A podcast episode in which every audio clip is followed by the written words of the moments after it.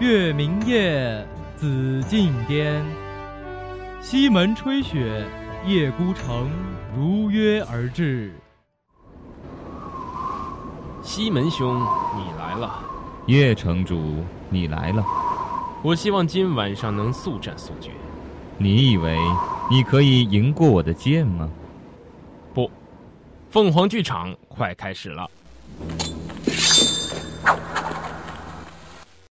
谁在上面打架？好吵啊！不知道凤凰剧场开始了吗？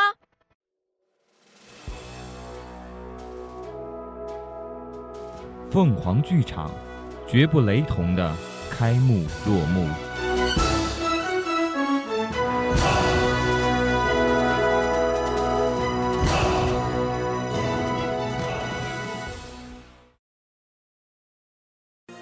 这是游魂锦溪的故事。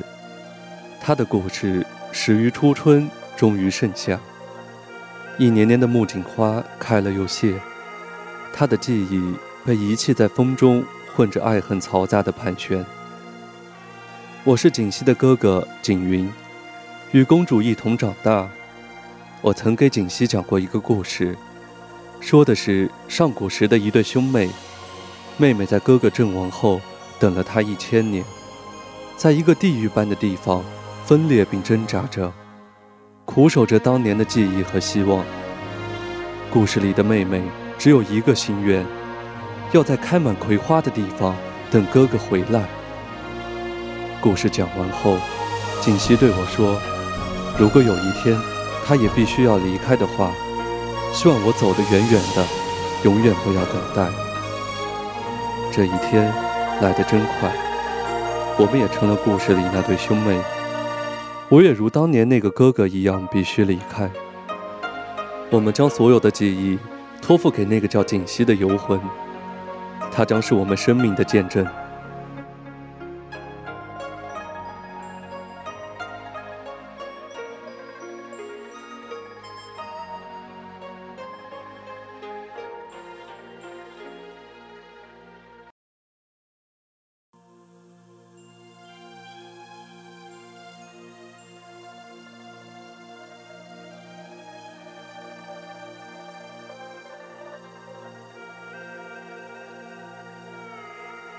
即便时光倒流无数遍，起点也从来如此。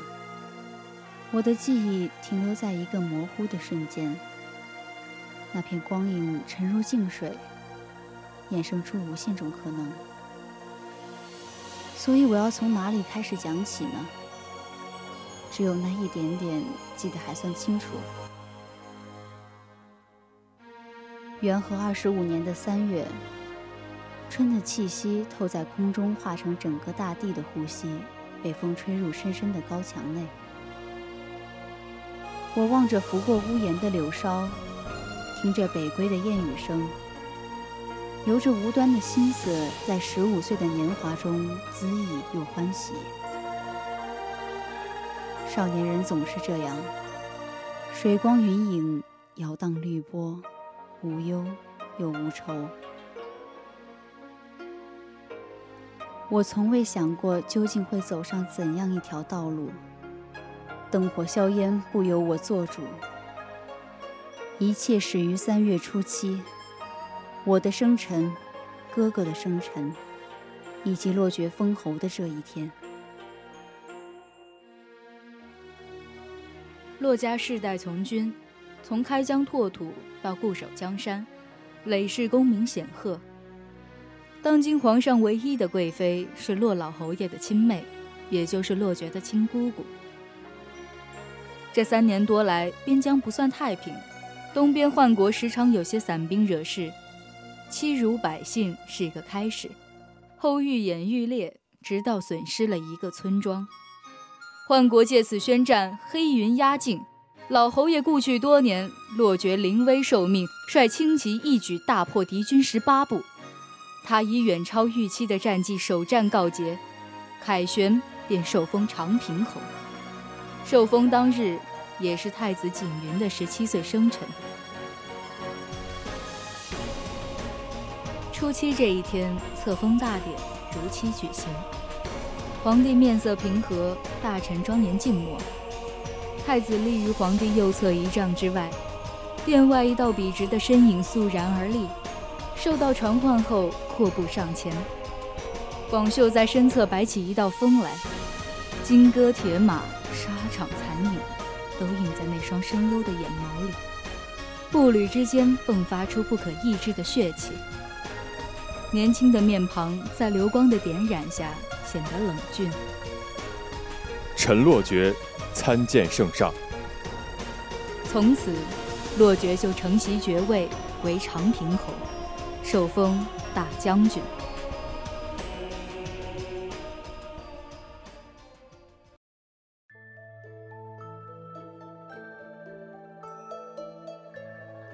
我叫锦溪，碰巧和哥哥是同一天生辰。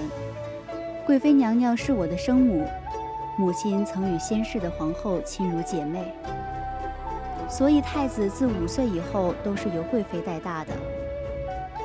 不知道是不是因为这样，自小太子哥哥就十分疼我，记忆中所有的美好都与哥哥有关。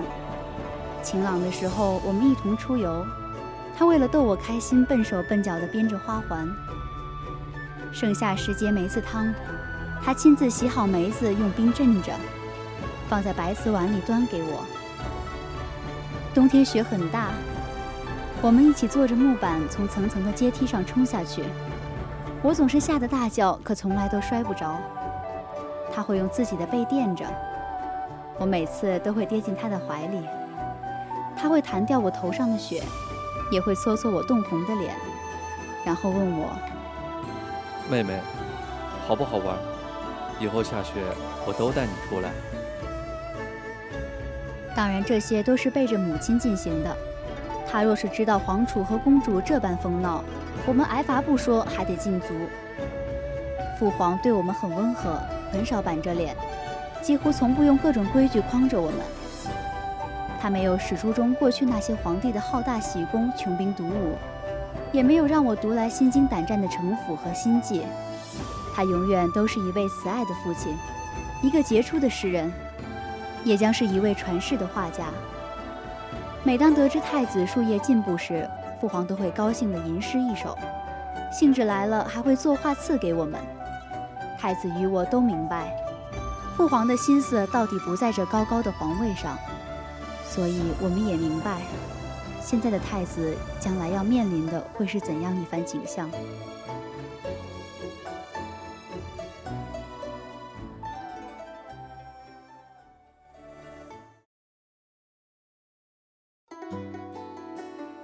初七当晚，皇庭设宴，既是为太子与公主庆贺诞辰，也是为大将军摆的庆功宴。洛绝一身宽大的朝服，也掩不住他瘦削结实的身躯，走在文武大臣间，显得有些鹤立鸡群。太子与贵妃、公主坐在皇上左右，皇帝似乎心情很好，席间不断地劝群臣饮酒，自己竟渐渐地有些醉意了。贵妃有些担心，和公主一起劝皇上少喝些，但不知为何。皇帝兴致极高，酒杯甚至都不愿意放下。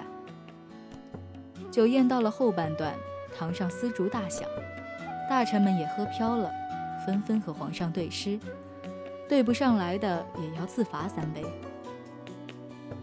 还有很多人围到长平侯身边，对这位天纵奇才和少年英雄赞不绝口，满堂都是一派祥和欢乐的模样，觥筹交错，龙涎垂香。美酒泛流光，大将军却滴酒不沾，稳坐席间。来劝酒的都被他的目光给挡了回去。他也不怎么言语，只是偶尔会抬头望向上席，目光在那几人身上轻轻飘一圈，马上落下来。席间的丝竹声停了，几个白玉盏碰到一起的声音清脆地传开来。长平侯的目光在皇上身边留了一瞬。庭下众人还都陶醉着，很快又重新举杯畅饮起来。这一场宴席最终宾主尽欢。次日，大将军重返军营，宦国大举进犯，其实早有预谋。当今皇上琴棋书画诗酒花样样精通，朝堂政事却不爱往心里去，也没有开疆拓土的野心。边疆大片土地都没人管，那么大一块肥肉，谁会不馋？如果不是洛绝以当朝积重难返的架势，边城的良田就都守不住了。所以，当洛绝彻底击溃叛国军队后，皇帝高兴到发狂，除了下令举国庆贺外，更是在都城里庆功宴开了三天，城门口车马如龙。人人都知道，当朝出了一个用兵如神的骆侯爷。宴会的第三天为皇庭家宴，皇上和贵妃并排坐着，两侧分别是太子景云、长平侯洛绝和安乐公主。景云和洛绝两个人都不说话，安乐公主小口地吃着面前的菜，贵妃亲自为皇上添酒。皇上兴致盎然地观赏舞乐。一曲结束后，皇帝开了口：“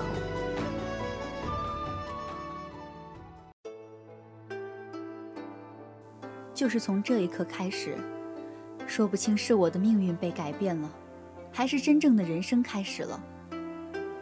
总之，在父皇停杯的这一刻，我突然对上了洛绝的眼神，一种预感排山倒海的压来。”伴随着他深如寒潭的双眸，一股寒意蔓延到我的四肢百骸。不要，父皇，你不要开口！此刻的慌乱让我除了望向哥哥以外，什么都反应不来。哥哥这一刻也是愣住的，可他还是马上回望过来，他的眼睛在说：“别怕，有我在。”我清楚地听到父皇说：“安乐公主已年满十五，将军也到了成家的年纪。”正好不如喜上加喜，就赐婚公主与大将军落爵。一双年轻璧人，看得朕心头欢喜。所以择良辰吉日，就尽快完婚吧。母亲的欢喜不像是装出来的，她又给父皇倒了杯酒。我紧紧地捏着袖子，对面洛绝正看着我，神情毫无波动。哪怕到了这个时候，我也还是不相信。这个从小就让我惧怕的表哥，竟然会成为我生命中一根突兀的刺。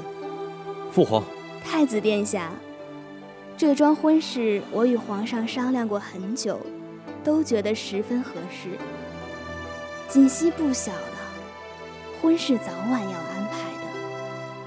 贵妃接下了太子的话，以慈母的深情注视着他带大的两个孩子。他的话让太子无法反驳。前朝无能，公主纷纷和亲。眼前这个洛绝岂不比那些塞北王爷好了千百倍？他没有一个合适的理由能否定这桩婚事。但他觉得这桩事没有看起来那么简单。何况锦溪眼中的绝望，他是看到的。妹妹不爱这个人。作为哥哥，他怎么可能放任妹妹痛苦终生呢？太子的手握成了拳头，始终没有松开。这时，长平侯缓缓起身，绛紫色衣袍如流水倾泻，不带一丝褶皱。他走到堂中央，站得很直，也很稳，向着皇上和贵妃行大礼道：“臣遵旨，谢圣上赐婚。”太子还想说什么，皇上打断他，宣布婚事定在五月初一，之后便和贵妃一起离席了。宫人纷纷退下，堂中只剩一言不发的太子，双目无神的公主，和站在堂前一袭紫衣的洛绝。太子径直走到妹妹身边，将她扶起，看都没看洛绝一眼。锦溪，我们走吧。太子还是省省吧，马上咱就是一家人了，何苦如此呢？锦溪表妹就这么怕我？景云握住锦溪冰冷的手，转过头正视着洛绝。不管长平侯你怎么想，该操心的只有你身为大将军的本分。受教了，太子殿下。这正是微臣所想。太子扶着安乐公主出了大殿，洛绝的面孔在殿内摇曳的烛光中忽明忽暗。锦溪好点了吗？皇兄放心，公主像个白瓷的人偶一般，不哭也不笑，清亮的眼睛看着景明，并不说什么。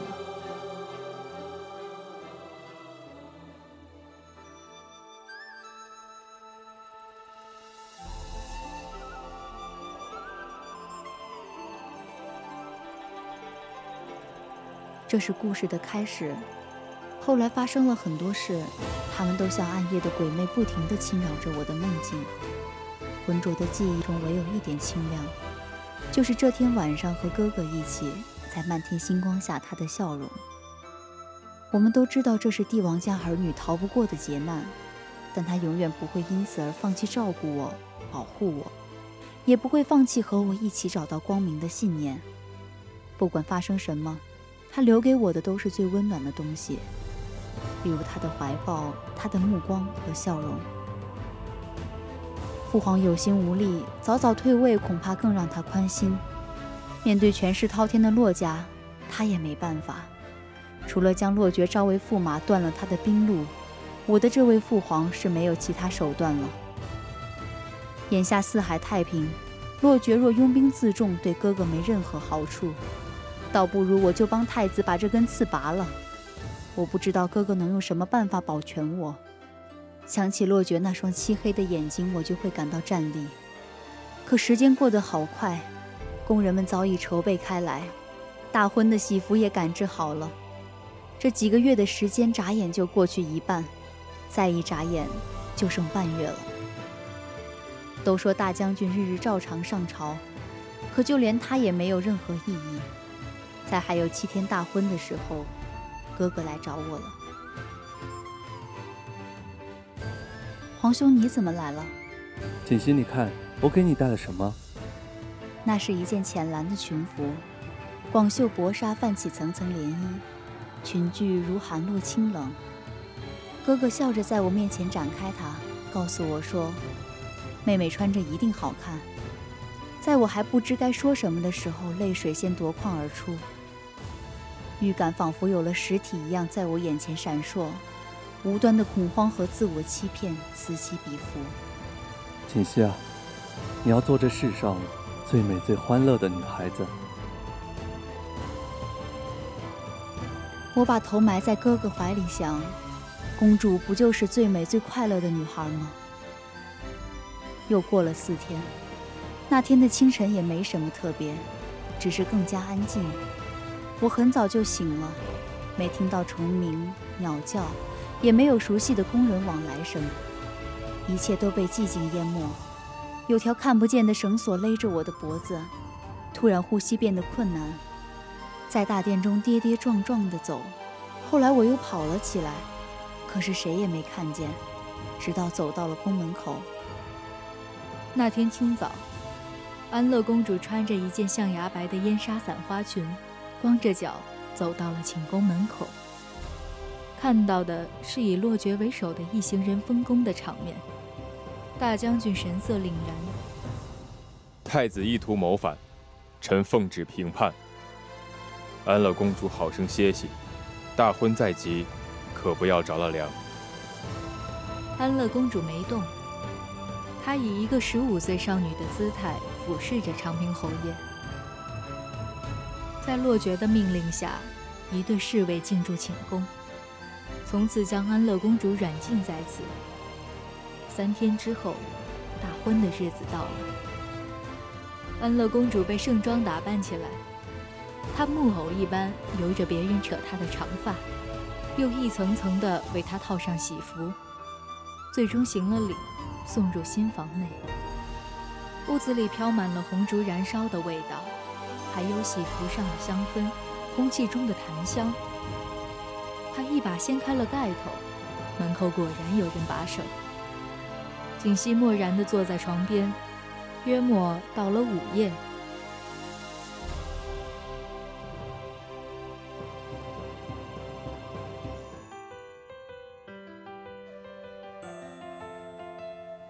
我不知道皇兄怎么样了，但我大概猜到这桩婚事的意图了。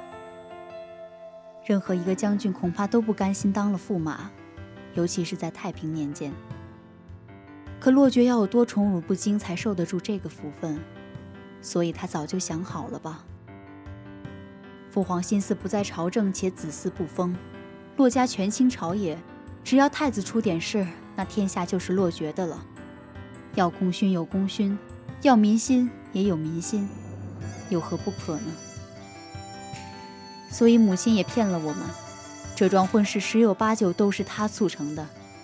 只要洛绝娶了我，母亲也就保全了我。侄儿当了皇帝，而女儿做了皇后，只要牺牲一个太子就好啊。虽然也是从小养大的，但毕竟没那层血缘。面对洛绝的咄咄相逼，我想贵妃也没有其他选择了。原来从头到尾，我都是个名正言顺的工具。给洛绝挡住外界的猜疑，给母亲挣来家族的荣誉，甚至还能用我往皇兄身上泼脏水，使他的谋反顺理成章。外界的传言我并非不知道，都说当今太子与安乐公主有不可告人的情愫。皇兄是世上唯一一个懂我的人，那他就是我最重要的人。我们彼此都是。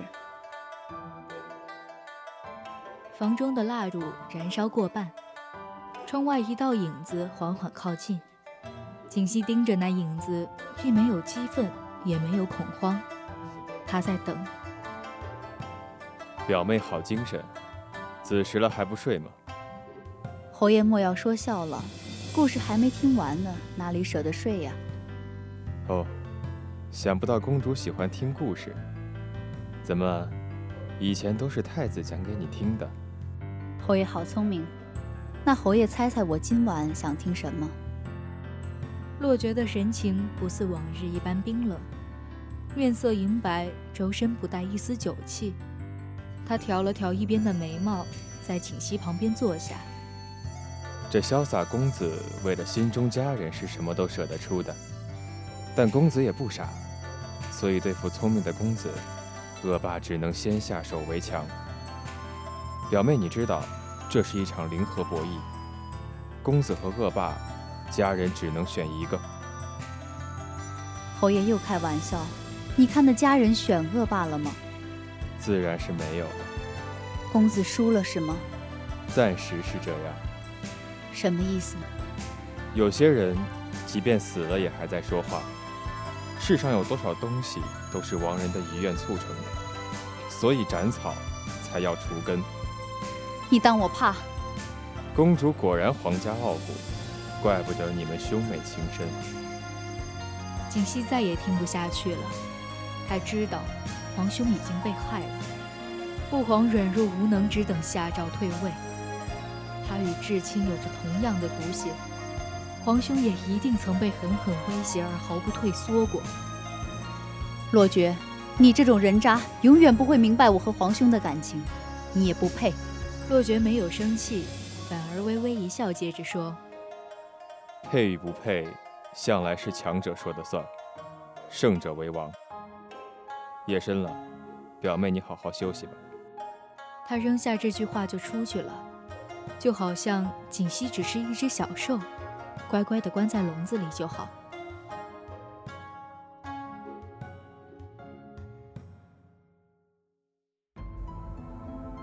我也不知道过了多久，当房门又一次被推开后，进来一群工人，都是生面孔。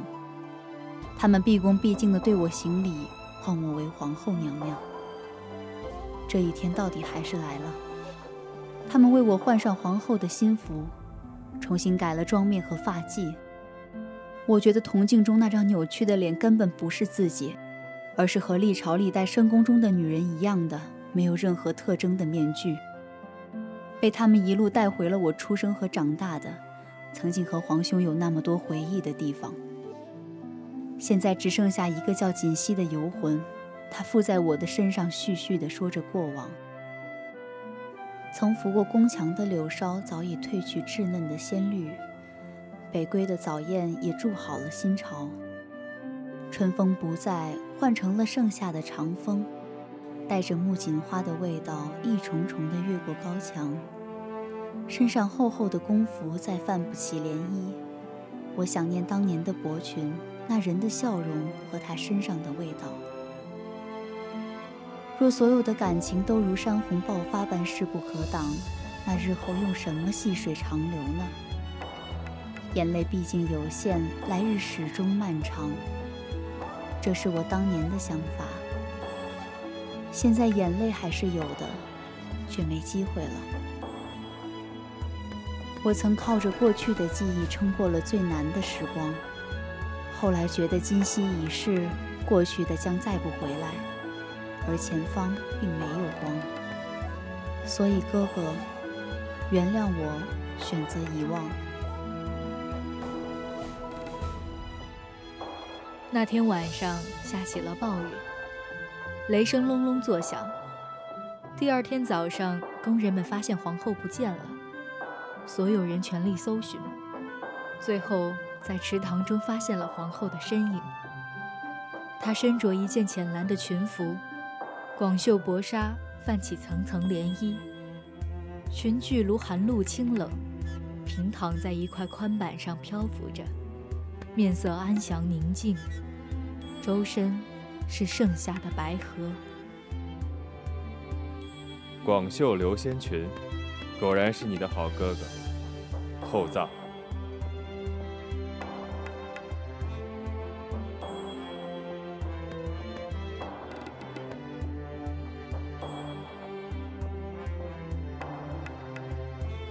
感谢大家的收听。本期凤凰剧场望今夕到这里就要跟大家说再见了。无论是锦溪或是锦云，还是龙葵和龙阳，我们都希望他们能够在彼岸相会。播音：郭总、大仙鹤、叶耀、晨曦、橙子、小王子。采编：九条命、机务 Jackie。协众监听，感谢大家的收听。我们下期同一时间再见。